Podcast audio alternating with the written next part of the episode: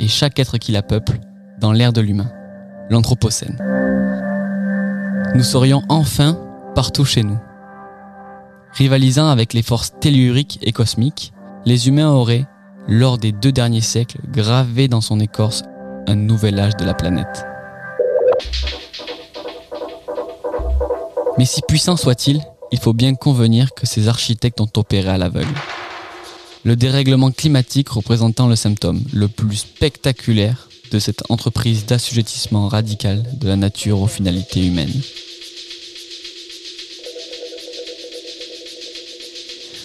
À travers l'extraction effrénée des ressources fossiles, la société industrielle a consumé en un peu plus d'un siècle l'énergie accumulée pendant des millions d'années dans le sol. Les conséquences sont tragiques. L'atmosphère, cette enveloppe protectrice qui a permis le développement de la vie et la multiplication de ses formes, se retrouve aujourd'hui si chargée de CO2 qu'elle en devient une menace. Si l'on écoute les discours dominants de la nouvelle science de l'Anthropocène, il serait encore temps de réajuster le tir et d'utiliser la puissance et l'ingéniosité humaine à des projets qui soient enfin soutenables. Le défi serait donc de transformer ce destin tragique en opportunité pour qu'advienne l'âge du bon Anthropocène. Le terme Anthropocène a été utilisé pour la première fois par le chimiste et prix Nobel Paul Cruzen, qui suggéra d'ajouter à la chronologie géologique ce nouvel âge de la Terre correspondant à la période dans laquelle l'impact des influences humaines devient significatif à l'échelle du système Terre. Trois dimensions caractéristiques de ce grand récit de l'Anthropocène méritent d'être dès à présent soulignées. Toutes trois convergeant à minimiser les dimensions politiques et écologiques de la crise environnementale au profit d'une pensée systémique à l'échelle de la planète ou de l'espèce. Premièrement, la Terre y est considérée comme une planète globalisée, dont les éléments centraux seraient l'atmosphère, la biosphère, les océans.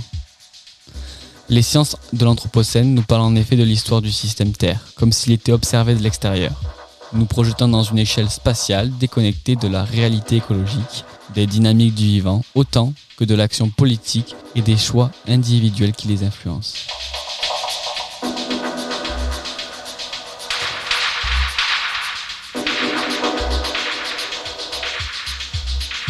L'objet des sciences de l'Anthropocène, c'est cette Terre vue d'en haut. Objet d'un nouveau genre qui émerge dans les années 60, à la faveur des explorations spatiales, et devient dans les années 80 l'objet d'un nouveau champ de recherche, les sciences du système Terre. Cette nouvelle science conçoit la Terre comme un système de processus, de forces, de réservoirs, de variables, interconnectés, d'échelles de temps variées, s'influençant les uns les autres via des rétroactions. Deuxièmement, l'impact des activités humaines sur la nature est envisagé à l'échelle de l'espèce dans son ensemble, qui devient alors un agent géologique. Ce faisant, les responsabilités historiques de certains groupes et le pouvoir politique des individus se diluent dans un ensemble vaste et homogène. Homo sapiens, dénué d'inscriptions concrètes dans des prises de décision et des rapports de force. L'Anthropocène ainsi conçu, c'est l'ère de l'espèce humaine, indifférenciée, apolitique, espèce biologique dont le rôle géologique est pensé sans distinction de classe, de genre ou d'origine géographique. Or, la crise environnementale dont il est le nom n'est pas le fait uniforme des actions de l'ensemble des humains passés et présents. Ce n'est pas une espèce qui a chargé l'atmosphère de dioxyde de carbone, mais bien certains acteurs, dans certains pays, qui ont à la fois exploité les ressources d'énergie fossile et encourager leur consommation.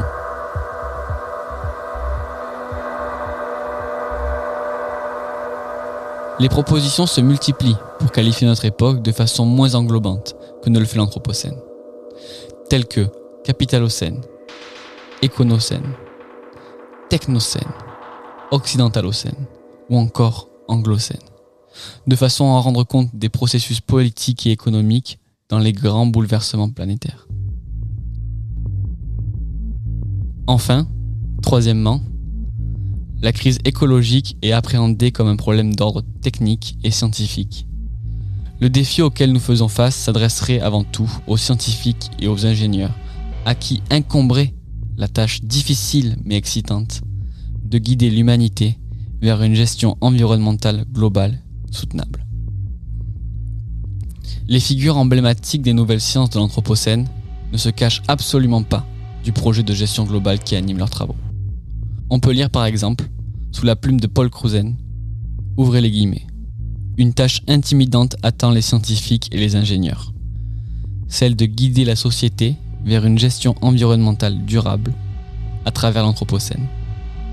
Cela va nécessiter que les humains se comportent de façon appropriée à toutes les échelles, ce qui pourrait bien impliquer au niveau international la mise en œuvre de projets géo-ingénierie à large échelle, notamment afin d'optimiser le climat. Fermez les guillemets.